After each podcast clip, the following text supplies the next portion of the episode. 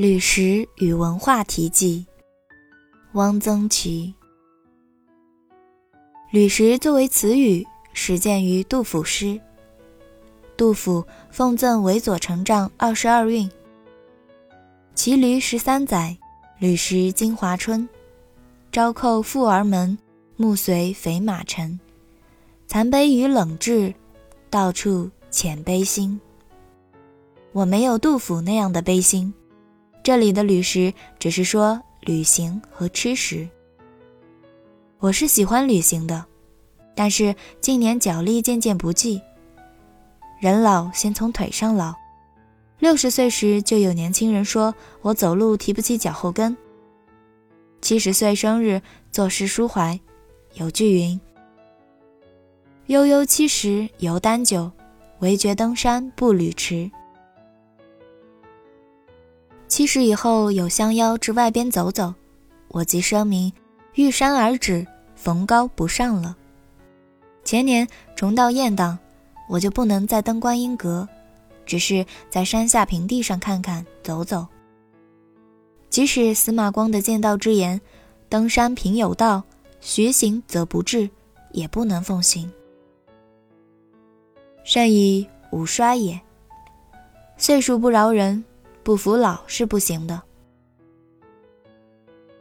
老了胃口就差。有人说装了假牙吃东西就不香了，有人不以为然，说好吃不好吃决定于舌上的味蕾，与牙无关。但是剥食螃蟹，咔嚓一声咬下半个心里美萝卜，总不那么利落，那么痛快了。虽然前几年在福建云霄吃血憨。我还是兴致勃勃，吃了的空壳在面前堆成一座小山，但这样的时候不多矣。因为这里那里有点故障，医生就嘱咐这也不许吃，那也不许吃，立了很多戒律。肝不好，白酒已经戒断；胆不好，不让吃油炸的东西。前几月做了一次食道照影，坏了。食道有一小静脉曲张，医生命令不许吃硬东西，怕碰破曲张部分流血。连烙饼也不能吃，吃苹果要搅碎成米，这可怎么活呢？不过幸好还有世界第一的豆腐，我还是能鼓捣出一桌豆腐席来的，不怕。舍伍德·安德森的小城基人。即以老作家，他的躯体是老了，不再有多大用处了，但他身体内有些东西却是全然年轻的。我希望我能像这位老作家童心常绿。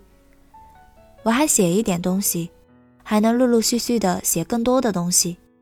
这本《旅食与文化》会逐年加进一点东西。活着多好呀！我写这些文章的目的。